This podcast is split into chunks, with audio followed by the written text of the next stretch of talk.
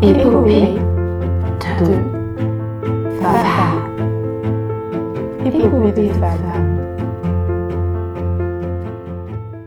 Bonjour à toutes et à tous et bienvenue dans Épopée de femmes, le podcast qui donne la parole aux ingénieurs, chercheuses et entrepreneuses qui façonnent le monde d'aujourd'hui et construisent celui de demain. Je m'appelle Anna et aujourd'hui, je reçois Alicia. Alicia est doctorante en économie de l'énergie à l'ENSAE. Avec Alicia, nous avons parlé d'écologie, de sa vision du féminisme, mais aussi de sa place de femme dans le milieu de la recherche. Vous pouvez retrouver l'ensemble des références citées au cours de la conversation dans les notes du podcast. Je vous laisse désormais découvrir notre échange et je vous souhaite une très belle écoute. Bonjour Alicia. Bonjour Anna. Je suis très contente d'être ici à l'ENSAE pour discuter avec toi de ton parcours, de ta vie et de ce que tu fais actuellement. Est-ce que tu peux te présenter rapidement? Merci. Bah, tout d'abord, euh, merci beaucoup d'être venu, euh, t'être déplacé et merci pour l'opportunité de faire ce podcast. Donc, euh, on est toujours content. Alors, j'ai un parcours un peu atypique pour, euh, pour ma position aujourd'hui puisque j'ai fait ce qui à l'époque était le bac ES. Donc, j'ai pas un parcours de scientifique. Après ça, je suis partie à Toulouse. J'ai une double licence, donc une en économie et une en droit public. Donc, quand même un parcours euh, pas forcément très axé sur les sciences, bien que en licence, j'ai quand même pas mal fait de maths. Ça m'a pas mal plu, donc je voulais vraiment faire de l'économie avec des maths. Et après la licence, j'ai eu l'opportunité de faire un stage de six mois au Shift Project pendant une césure. Et il y a eu un peu la, la découverte, euh, bon, notamment de Jean Covici, mais également des, des enjeux énergie-climat, de, de, tout ce que ça a impliqué pour notre vie quotidienne, euh, de l'enjeu politique, de l'enjeu économique. Et suite à ça, j'ai décidé de partir en master d'économie généraliste, volontairement, parce qu'on reproche beaucoup de choses aux économistes. Donc je me suis dit, bah, je vais passer par l'économie généraliste et forcer là-dessus, pour faire à la fin une thèse en économie de l'énergie. Donc euh, c'était déjà prévu depuis quelques temps ce projet. Et comme je savais que j'allais aller dans des milieux très ingénieurs, bah, j'ai choisi de postuler au master de l'X et d'ENSAE, donc en économie généraliste, et je me suis spécialisée en économie industrielle et énergie. Ok. Et du coup, le master euh, à l'X et à l'ENSAE que tu as, que as fait, c'est un master qui mélange donc des économistes et des ingénieurs euh, qui ont donc chacun leur spécialité, mais euh, qui suivent les mêmes cours et c'est ça, en fait, parcours. les X et les NSAE qui choisissent de faire un parcours économie étaient dans le même master et les mêmes cours que moi. Et pendant ce master, j'ai eu plusieurs stages de recherche axés sur l'énergie. Donc j'en ai eu un au CEA de 5 mois sur la flexibilité du parc nucléaire et le deuxième à EDF où j'ai travaillé déjà sur le marché de l'électricité. Donc c'est vraiment via mes stages où j'ai acquis un peu plus euh, tout ce qui est connaissance euh, de l'énergie, mmh. euh, des enjeux. Donc je suis vraiment devenue économiste de l'énergie. Ma formation était vraiment très généraliste, micro, ouais. macro, des maths. Ok, ouais, t'as pas, t'as fait vraiment une formation sur toute l'économie, un peu à toutes les échelles que tu peux voir, et toi après tu t'es recentré vraiment sur la question énergétique et physique, etc. C'est ça. Et du coup maintenant t'es en, t'es en thèse ici à l'ENSAE. Oui. Euh, Est-ce que tu peux nous en parler un petit peu? Qu'est-ce que tu fais dans ta thèse et nous dire voilà le sujet, euh, les enjeux aussi qu'il y a derrière? Oui, donc moi je fais ma thèse sur les mécanismes de marché pour l'électricité, pour la transition énergétique. Donc plus simplement, ce que ça veut dire, c'est que je travaille sur les règles et comment tu mets en place ta structure de marché, parce que l'électricité passe par un marché en Europe, pour favoriser la transition énergétique. Donc, euh, quelles règles tu peux mettre en place pour euh, faire en sorte qu'un investisseur ait plutôt tendance à, de lui-même, parce qu'il choisit, hein, à aller vers du renouvelable, pas le nucléaire, parce que ça c'est très particulier c'est pas mal hors marché, plutôt que vers des centrales à gaz, au charbon. Euh, tu as aussi euh, évalué l'efficacité de la taxe carbone, des subventions aux ENR, aux énergies renouvelables. Ce, ce genre de choses un peu. Ok. Et donc du coup, toi, pourquoi tu as choisi euh, de faire une thèse? Parce que tu disais que ça avait été assez naturel finalement euh, comme choix, mais du coup, est-ce que c'était un peu la Bon, du coup, oui, la suite logique, mais est-ce que tu aurais pu euh, faire euh, sans thèse? Enfin, mm -hmm. Est-ce que c'était normal après ton parcours de faire une thèse ou pas? Qu'est-ce que euh, oui, parce que j'ai quand même fait un master qui était axé recherche, mais comme j'ai fait pas mal de stages et que j'ai quand même un master en économie industrielle, ça n'aurait pas été très compliqué de partir dans le privé. Mmh. Donc j'aurais pu euh, tout à fait... euh, Non, non, c'était vraiment un choix de ma part de faire une thèse et de devenir un peu une experte du sujet. C'était vraiment ce qui m'intéressait. euh, Je voulais vraiment pousser le plus loin possible parce que tout ce qui est économie de l'énergie, c'est quand même très large. Il y a beaucoup de choses à creuser, beaucoup de choses à apprendre et la thèse, c'est une opportunité de- d'en apprendre toujours plus, mais pas assez. Il te reste un an et demi, c'est Ouais. ça? Euh, Du coup, ça se passe comment quand on fait une thèse? Est-ce que tu peux nous dire un petit peu, euh, parce que c'est vrai que, enfin, pour moi en tout cas, euh, c'est assez flou. Est-ce que tu peux nous dire un peu ce que c'est le quotidien d'un doctorant ou d'une doctorante euh? Oui, bah ça dépend vraiment de, du sujet. En économie, euh, bon, je dirais qu'on est beaucoup devant son ordinateur à coder son modèle, à essayer de le faire tourner, à récolter des données. Euh, J'ai quelques réunions avec mes directeurs.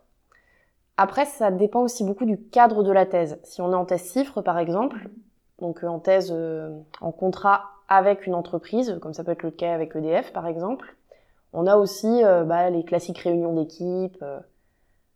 Un petit peu comme partout. On est quand même assez solitaire en recherche. On est beaucoup tout seul euh, selon l'encadrement. Moi, j'ai la chance d'avoir des très bons directeurs euh, très présents, donc qui nous aident à écrire les articles. Et notre but, c'est d'écrire plusieurs articles de recherche durant la thèse. Après, le quotidien aussi, ce qui est particulier, c'est qu'on est un peu un- une forme d'auto-entrepreneur en thèse où on, va un peu de nous-mêmes euh, se rendre compte, ah, ça, ce sujet, faut creuser. Euh, par exemple, on lit beaucoup en thèse, on lit d'autres articles. Moi, je lis beaucoup les rapports d'RTE, de l'ADEME, et de les regarder et dire ah tiens, euh, ils traitent pas de tel aspect-là, euh, ça serait intéressant de creuser en recherche. On regarde si d'autres personnes l'ont fait, si ça n'a pas été fait, ben on se pose avec une feuille, on dit bon bah qu'est-ce que je peux faire comme modèle, on en parle avec d'autres gens aussi. On va aussi à des séminaires, donc on va voir d'autres chercheurs présenter leurs travaux, on va soi-même présenter nos travaux. Donc on va aussi à des grandes conférences, euh, s'exposer aux critiques d'autres chercheurs. euh. Euh, après, moi, dans mon cas, c'est vrai que j'ai tendance aussi à aller un peu en asso, militer, ou là, bah, faire un podcast ce matin. Ouais. Donc, euh, parce que ça me plaît beaucoup et je considère que ça fait partie des, tra- des devoirs des scientifiques et des chercheurs de participer un peu à valoriser la recherche, ce qu'on fait, vulgariser. On donne des cours aussi régulièrement. Moi, je Ah donne oui. des cours à l'ENSAE. Ok. En tant que chargée de TD, Oui. du coup Ok, trop chouette.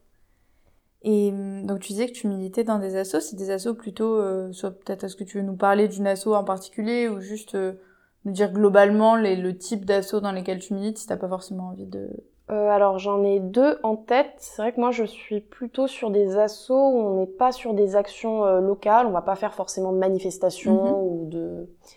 Alors déjà je je suis chez les Shifters, donc le groupe de bénévoles qui assiste le Shift Project depuis mon stage. Et alors ce que je fais avec eux c'est très ponctuel et ça dépend de mes disponibilités. Mais dans mon cas c'est plutôt de l'analyse de données par exemple ou euh, à l'époque, j'avais aussi contribué au plan de transformation de l'économie française Ok. mais de loin et ça n'a pas été retenu finalement parce que c'était une partie euh, macroéconomique qui, qui était un peu trop ambitieuse pour le rapport. Et à côté, je suis dans un think tank d'économistes qui s'appelle BSI Ok. où là c'est je leur sers un peu de d'experts énergie disons alors expert c'est bien grand mot hein, mais où euh, là bah c'est plutôt publier des notes euh, de synthèse sur des sujets là j'en ai une en cours sur les scénarios de transition énergétique qui est pas encore sortie c'est faire des interventions médiatiques euh, voilà Trop, trop intéressant. C'est quand même très axé pro et moins Ouais. militant euh. Oui, c'est des choses qui sont en lien avec euh, ce que tu fais dans ton quotidien et t'appliques un peu ce que, tout ce que t'apprends, euh, tu mets au service tout ce que t'apprends euh, d'associations qui ont besoin d'experts et d'expertes comme toi. Et euh, du coup, ma question, c'est est-ce que toi, je, je connais vraiment pas le milieu économique, du coup, en tant que femme, déjà, est-ce que dans tes études, c'était assez paritaire? Comment toi, tu l'as vécu? Est-ce que tu as remarqué des différences entre soit les comportements des femmes et des hommes ou euh, la répartition, la parité, etc. Toi, qu'est-ce que et dans le milieu dans lequel tu évolues actuellement? Alors en économie, c'est assez genré par secteur. Déjà quand j'étais en licence, euh, c'était un cas un peu particulier, j'étais en double licence avec euh, droit, donc c'était la promo où il y avait le plus de femmes à TSE, je pense. Donc c'était paritaire, c'était 50-50. Euh, en économie et maths, par exemple, il y en avait déjà moins. Et en fait, si on regarde, les femmes en économie vont peut-être plus facilement aller vers euh, politique publique, euh, développement, un peu environnement, Alors que moi, je suis vraiment passée par la branche énergie, industrie, et là déjà, le, ratio de femmes a tendance à tomber un peu. Et ce ratio tombe pour deux raisons, je pense. La première, c'est euh, chez les économistes, il y a déjà moins de femmes qui vont vers l'industrie, il y en a. Hein, et la deuxième, c'est que la partie industrie-énergie est beaucoup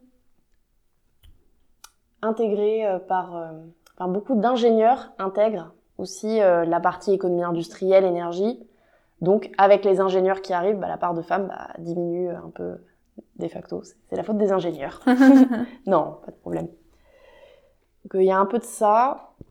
Alors après, le fait d'être une femme... Alors là, c'est vraiment un vécu personnel. On peut pas Oui, prendre ça sûr, comme euh, une sûr. règle générale, mais c'est vrai que j'ai... Alors contrairement à ce qu'on pourrait croire, j'ai trouvé ça un peu plus toxique et masculiniste côté économie que côté énergie. Ok. Parce que euh, je, je sais pas trop pourquoi, il y a... C'est côté économie, je ne sais pas pourquoi, mais c'est assez connu hein, qu'il y a des, des soucis, euh, des fois de harcèlement. En énergie, bah, j'en ai jamais trop vu, et c'est vrai que tous les hommes auxquels j'ai eu affaire depuis que je suis vraiment en énergie, bah, j'ai toujours eu la sensation qu'ils considéraient que j'étais euh, avant tout une chercheuse sur mon sujet et qu'ils écoutaient plus euh, si euh, mon discours était rationnel ou cohérent, plus que le fait que je sois une femme ou pas. Ouais. C'est un milieu qui est pas aussi, euh, qui est pas forcément sexiste, contrairement à ce qu'on pourrait croire. Bah, j'ai déjà été dans une équipe de recherche à EDF où il y avait deux femmes, je crois.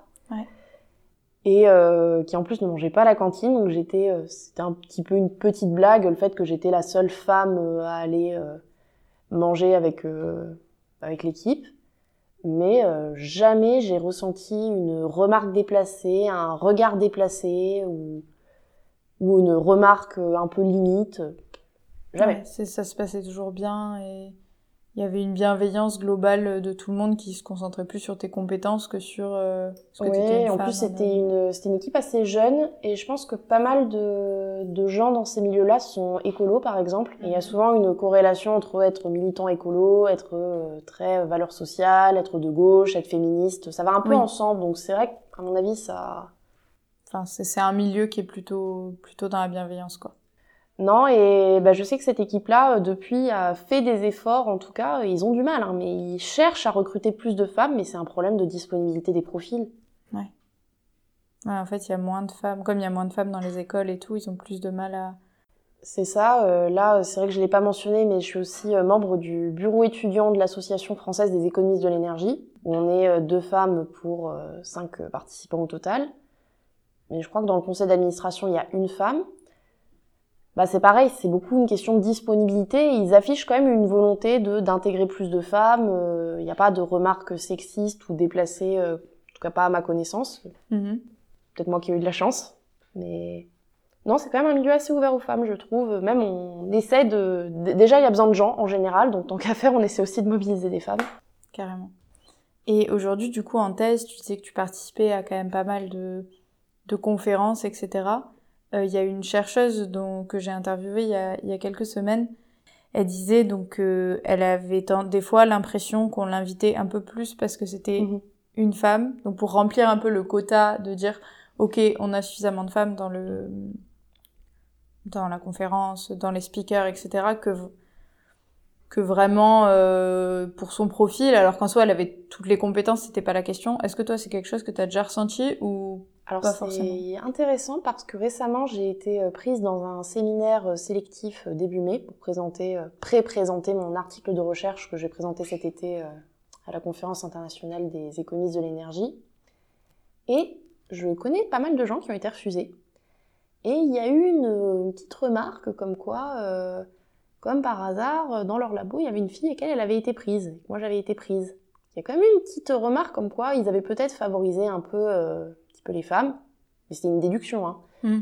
Et à l'arrivée à cette conférence, on était 8 femmes sur 35. Et en plus, euh, bah, je m'étais posé un peu la question. Ce qui peut être dur, c'est que soi-même, on se pose la question, bah, est-ce qu'on on prend parce que je suis une femme ou parce que mon papier était bon? Et à l'arrivée, j'ai eu des bons retours d'un point de vue euh, revue. euh, donc comme quoi, j'avais vraiment été prise parce que... Euh, parce que tu avais ta place et que ce que tu faisais méritait d'être présenté à cette euh, conférence ouais. C'est un peu ça. Après, euh, ça c'est évident que, enfin, moi je sais que parfois j'ai déjà été invitée un peu plus dans les médias aussi parce que euh, parce que je suis effectivement une femme.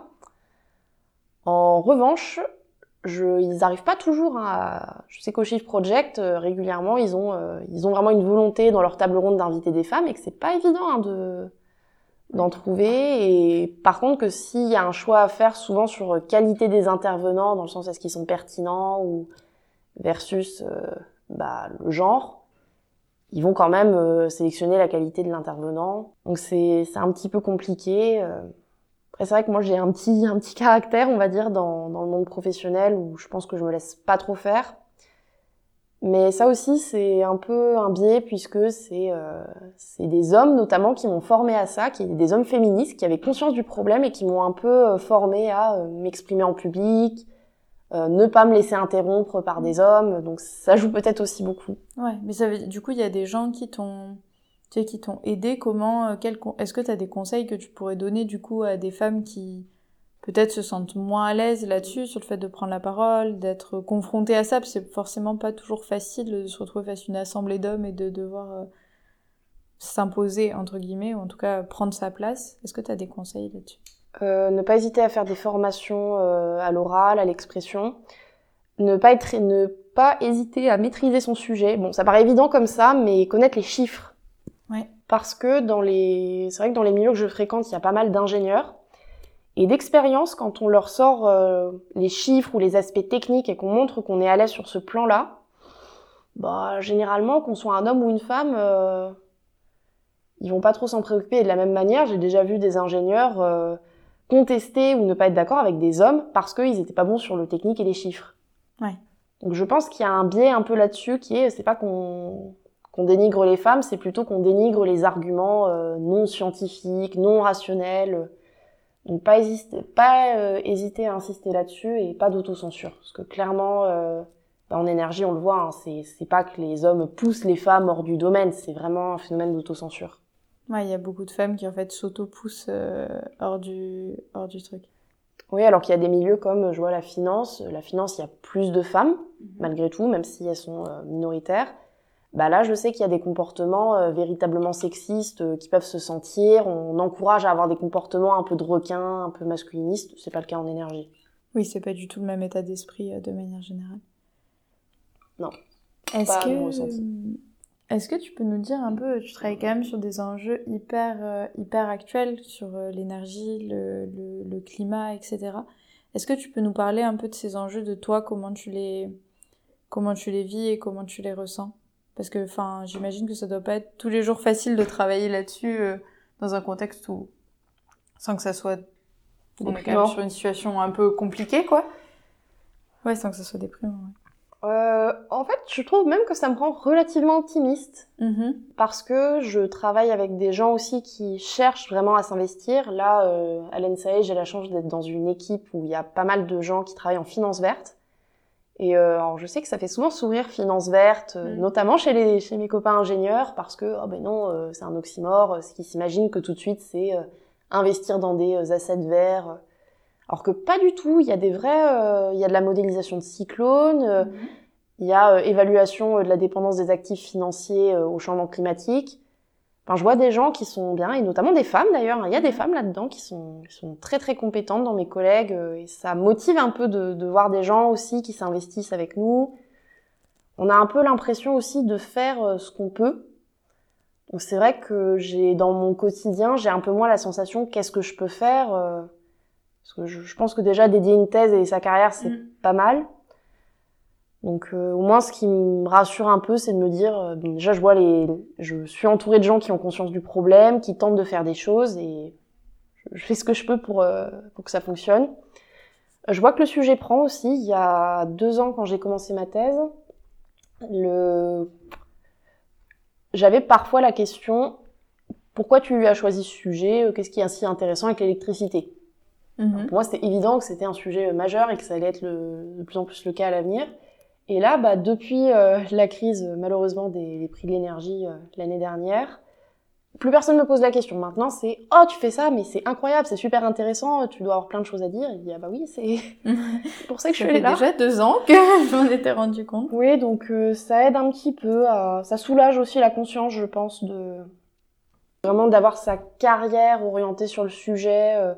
Du coup, ça fait que le soir, je suis comme tout le monde, j'ai envie de lire un livre qui a rien à voir avec l'énergie. Ouais. euh, Oui, j'imagine que ça t'enlève un peu le poids de je sais pas quoi faire et je suis euh, entre Ouais, guillemets perdue dans mes actions. ça. euh, Je sais qu'il y a pas mal euh, de, il y a un gros mouvement là-dessus, bah, notamment chez les ingénieurs, mais pas que, et chez les thésards aussi. J'ai entendu qu'il y en avait. euh, J'ai parlé avec des amis qui avaient le problème, notamment des amis en maths, où en fait ils ont l'impression que ce qu'ils font, bah, ça n'a pas forcément de sens. Et qu'est-ce qu'ils font là à faire leur boulot ou à faire leur thèse, alors qu'à côté euh, il y a le climat, il y a le changement climatique.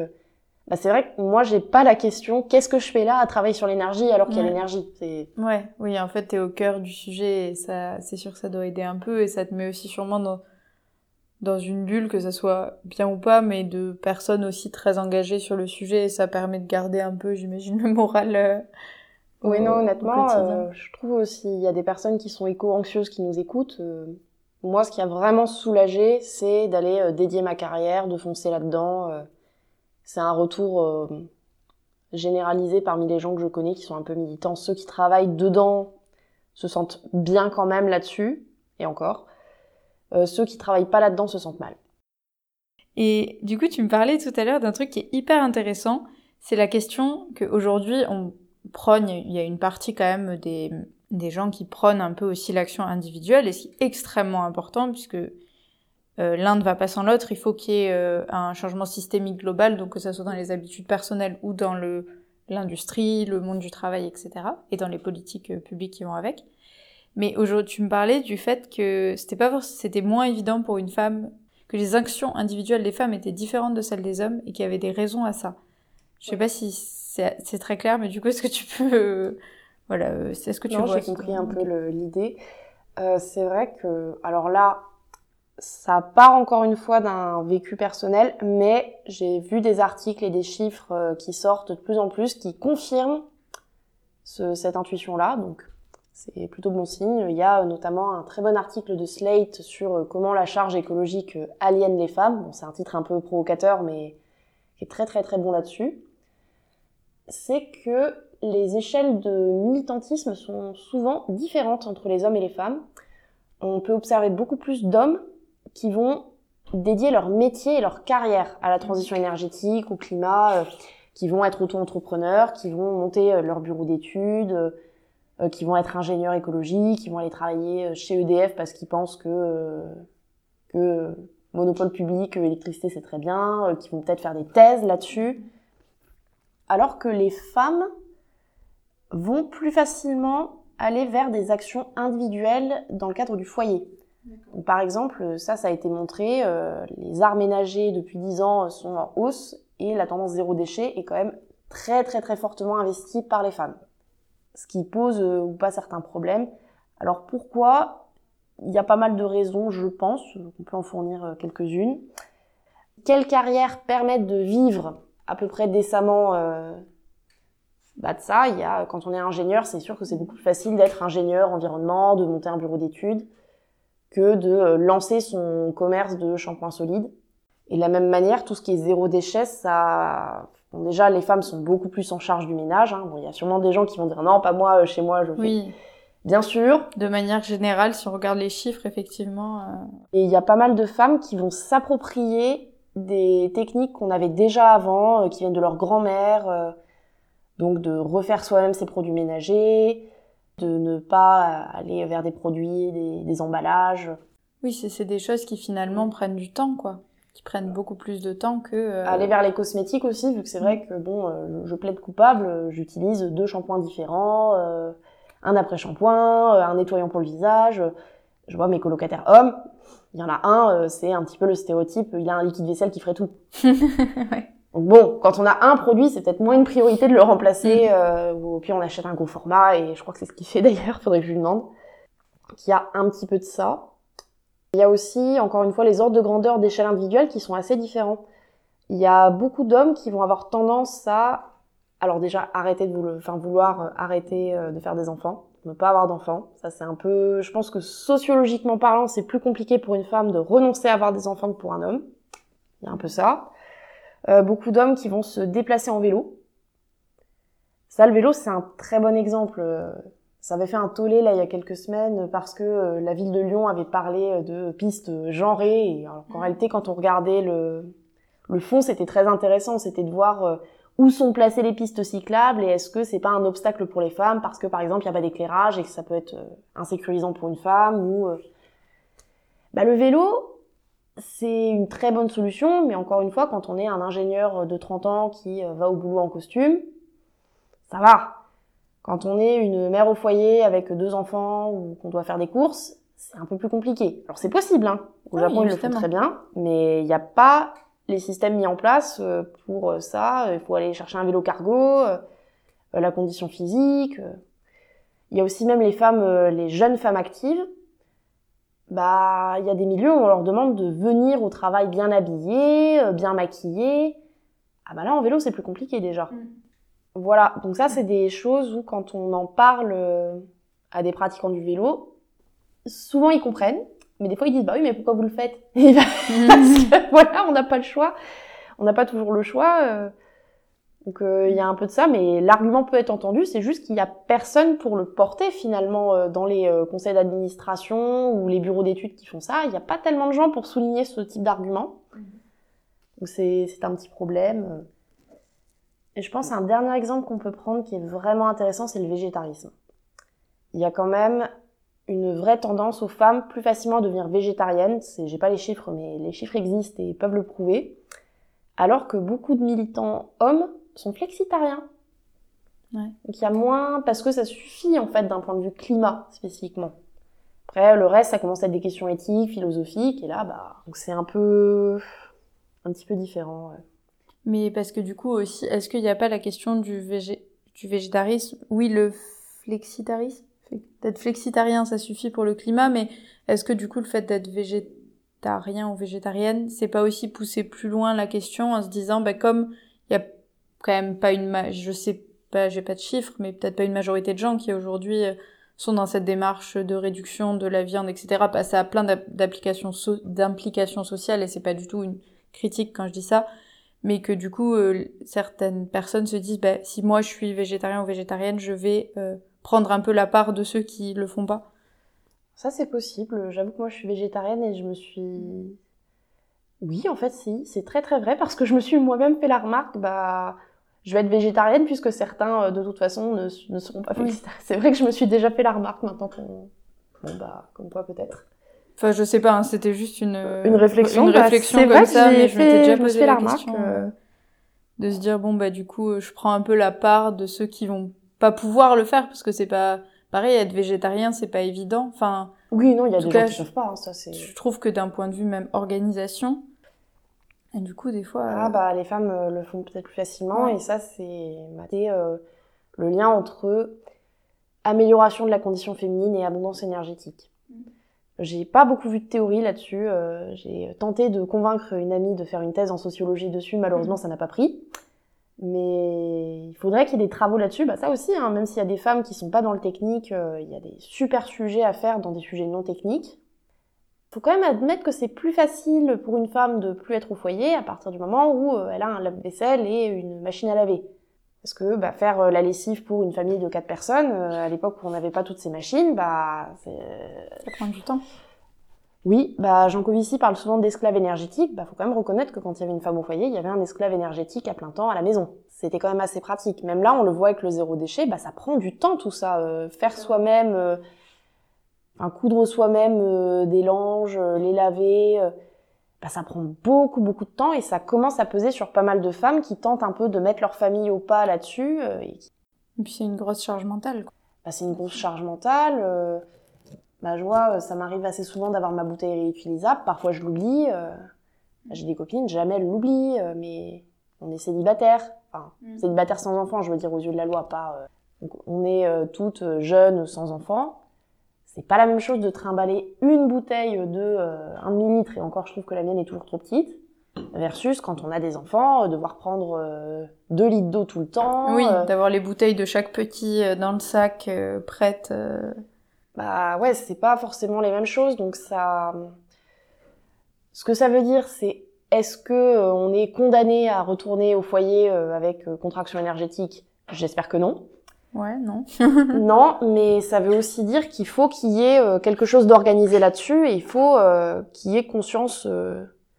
On voit pareil parfois des ingénieurs ou des jeunes cadres qui disent ah bah tiens, ce serait bien de moins travailler, donc d'avoir plus de temps de loisirs.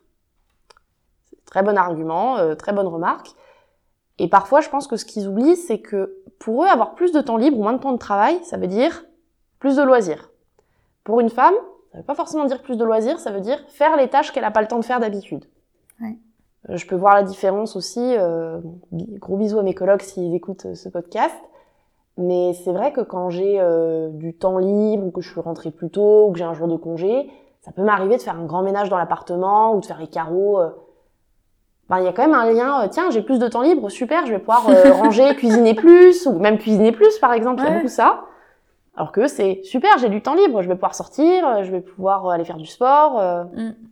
C'est pas pour dire que les hommes n'y pensent pas. Il y a sûrement des garçons qui écoutent et qui disent non, c'est pas vrai. non, bah, totalement, oui. c'est hyper bien si c'est pas vrai, c'est plutôt bah faut vraiment éduquer à ces enjeux-là pour que si on arrive dans une société où on travaille moins, on a moins accès à pas mal de ressources, on doit plus bah, cuisiner, etc. Bah si on veut que ce soit tenable et que les femmes euh, soient pas obligées de retourner au foyer, je pense qu'il faut former plus les hommes à partager les tâches Ouais, et c'est plus s'investir. euh.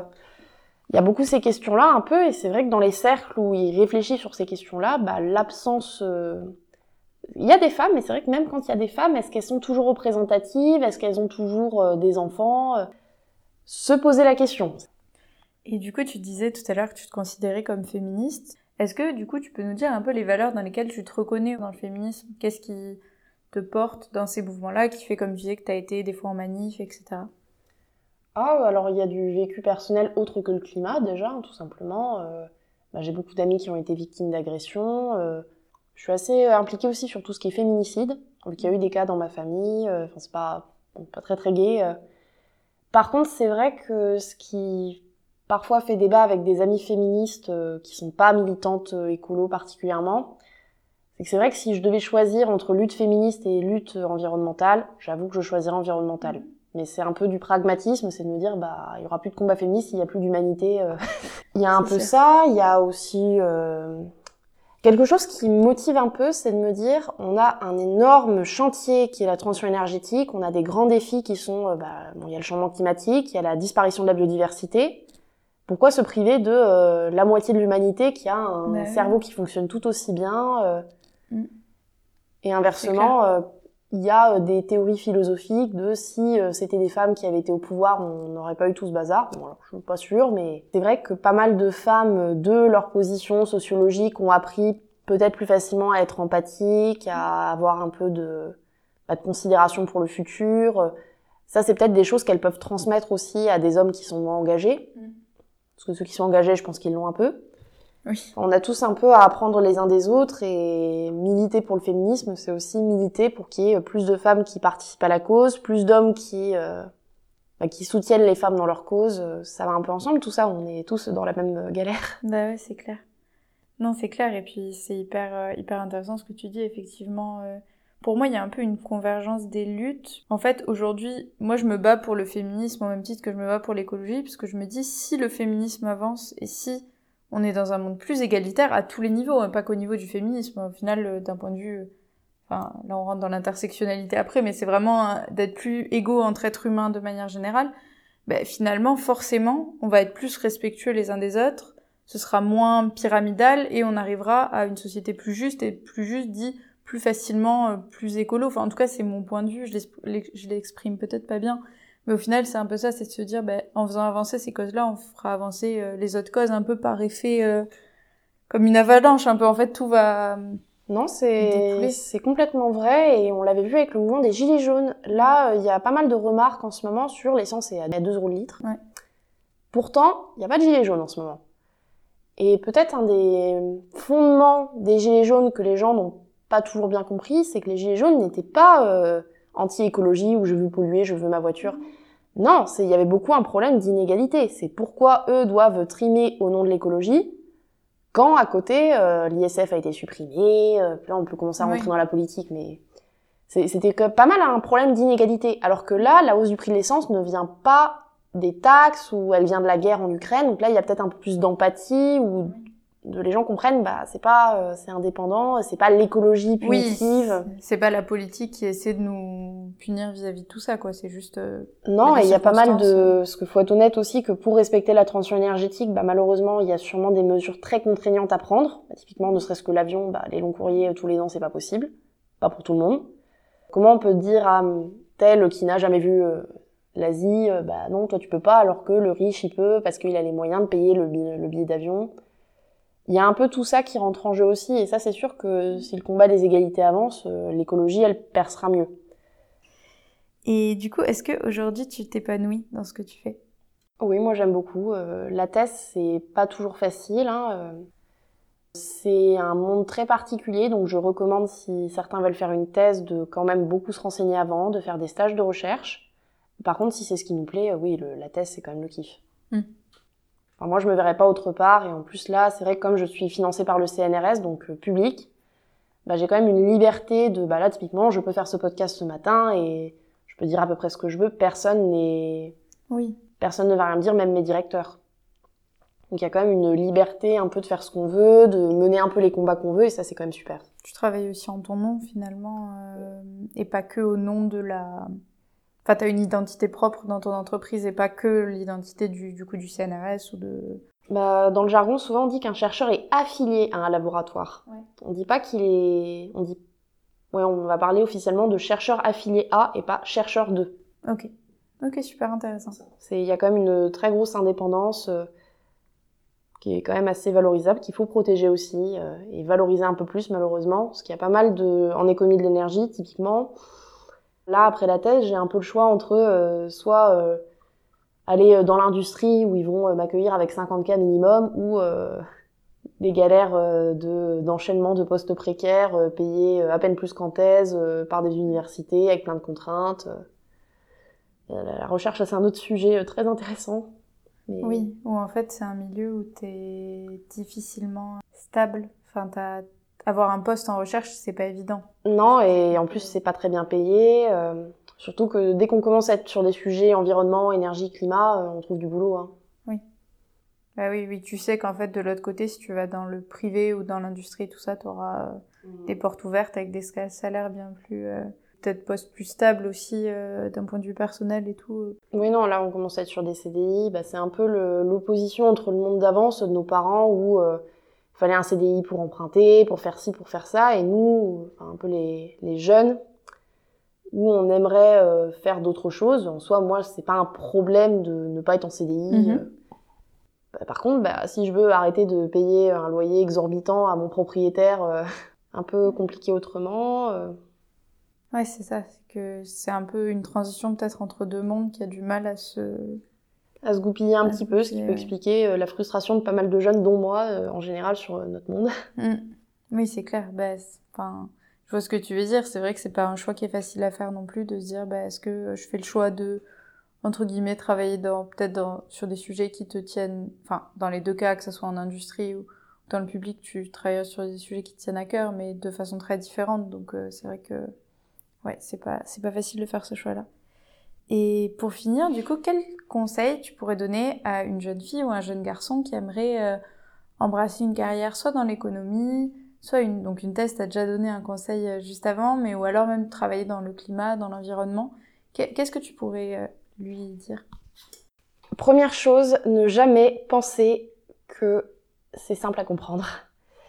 Ça paraît évident, mais je pense que c'est une erreur euh, que font pas mal de militants, qui est de penser je maîtrise un sujet, je peux passer à l'environnement. Euh, euh, L'énergie, ça demande beaucoup de travail à comprendre. C'est de la même manière, euh, il suffit pas d'avoir vu une vidéo de Jean Covici. Rien contre Jean Covici, mais faut multiplier les sources, c'est des choses qui sont très complexes. Plus on travaille dessus, plus c'est complexe. Et plus on va maîtriser le sujet un peu plus en profondeur, plus on va connaître ces chiffres, plus on sera crédible, on pourra euh, plus facilement en fait véhiculer nos idées. Sur le nucléaire, c'est un peu ça la question. hein. Souvent, c'est euh, il y a une opposition entre des pro-nucléaires qui connaissent les chiffres, mais qui sont parfois un peu vindicatifs et dogmatiques, et des anti-nucléaires qui sont des arguments euh, un peu répétés. Alors qu'il y a des très bons arguments anti-nucléaires aussi. Hein. Donc voilà, mais je pense qu'il y a pas mal d'ingénieurs qui sont sensibilisés au pro-nucléaire parce que le discours apparaît comme plus rationnel, plus cohérent, plus chiffré. Donc euh, vraiment ça, euh, pour aller en, énergie, climat, connaître le sujet, lire, aller voir des conférences, parler aussi, euh, maîtriser le sujet. Je dirais quand même de choisir une spécialité. Moi j'ai choisi l'électricité, il y en a plein, il y a l'agriculture, il y a l'usage des sols. Toucher à tous, c'est bien, mais devenir expert dans tous les sujets, c'est pas possible, je pense. Ouais. Mais quand même se renseigner sur les autres parce que ça reste un système et une approche systémique, c'est indispensable. Et en économie, bah, accepter de supporter les maths, enfin accepter de faire des maths. Par contre, ne considérez pas que les maths, ça fait tout et que ça fait un bon modèle et que ça fait de vous un économiste. Ça, c'est une grosse erreur fréquemment euh, croisée. Ok, super. Bah, merci beaucoup, Alicia. Bah, de rien, merci de m'avoir reçu. Merci d'avoir écouté cette conversation jusqu'au bout. Si elle t'a plu et intéressé, abonne-toi pour ne louper aucun des prochains épisodes. Tu peux aussi laisser 5 étoiles et un commentaire si la plateforme d'écoute que tu utilises le permet. Cela m'aide beaucoup. N'hésite pas à me retrouver sur Instagram, at épopée-2-femme, ou sur LinkedIn, sous mon vrai nom, Anna Ramos, pour ne louper aucun des prochains épisodes. Tu pourras aussi laisser un commentaire si un épisode t'a particulièrement marqué. Il ne me reste qu'à vous dire à bientôt dans Épopée de femmes.